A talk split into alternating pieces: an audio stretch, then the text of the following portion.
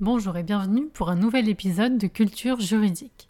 Aujourd'hui, nous allons faire un bond vers l'Antiquité, plus précisément vers 500 avant Jésus-Christ.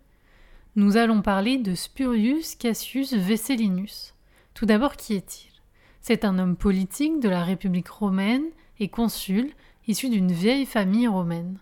Vous vous doutez bien que si l'on parle ici de lui, c'est qu'il a un lien avec la culture juridique. En effet, Spurius Cassius connaît une fin tragique puisqu'il va être exécuté pour adfectatio regni, c'est-à-dire tentative de devenir roi, considéré comme une perdulio, c'est-à-dire une haute trahison. Sa condamnation ne va pas seulement le concerner puisque c'est aussi son clan, les Cassii, qui va être dégradé et passé du rang des patriciens à celui des plébéiens. On a donc une condamnation individuelle mais aussi collective et familiale.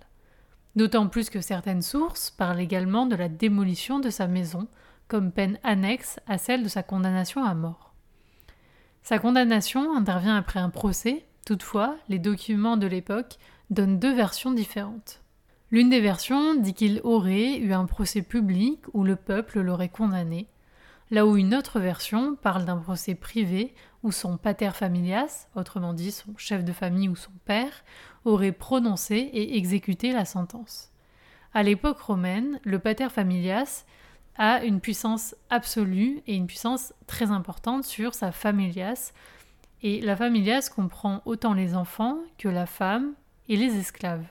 Napoléon par la suite voudra faire revivre cette idée via une forme contemporaine et différente, avec la mise en place d'un arsenal normatif offrant la pleine autorité du père sur sa famille. Mais revenons-en à Vasselinus. En étant condamné pour avoir voulu être roi, il s'inscrit alors dans la continuité d'autres comme Spurius Mallius ou Marcus Manlius Capitolinus. Ça fait beaucoup de us, je vous l'accorde. Au-delà de cela, Vasselinus est également resté dans l'histoire comme l'instigateur de la Lex Cassia Agraria, une loi prévue pour répartir les terres conquises dans certaines régions entre Romains et Latins. Malgré l'absence de succès de cette norme, celle-ci s'inscrivait plus généralement dans le Fuedus Cassianum, c'est-à-dire le traité de Cassius, qui mettait en avant une alliance entre Romains et Latins, signée également par nul autre que notre Vasselinus. Vous l'aurez compris, Vasselinus était un homme de droit, mais c'est aussi le droit qui le perdit, ou plus précisément ses prétentions monarchiques. Ce genre de justice est bien sûr éminemment politique et montre l'extrême sévérité prévue pour ce genre de crime à Rome. Cela revient toujours à l'idée de faire des exemples pour éviter que d'autres soient tentés.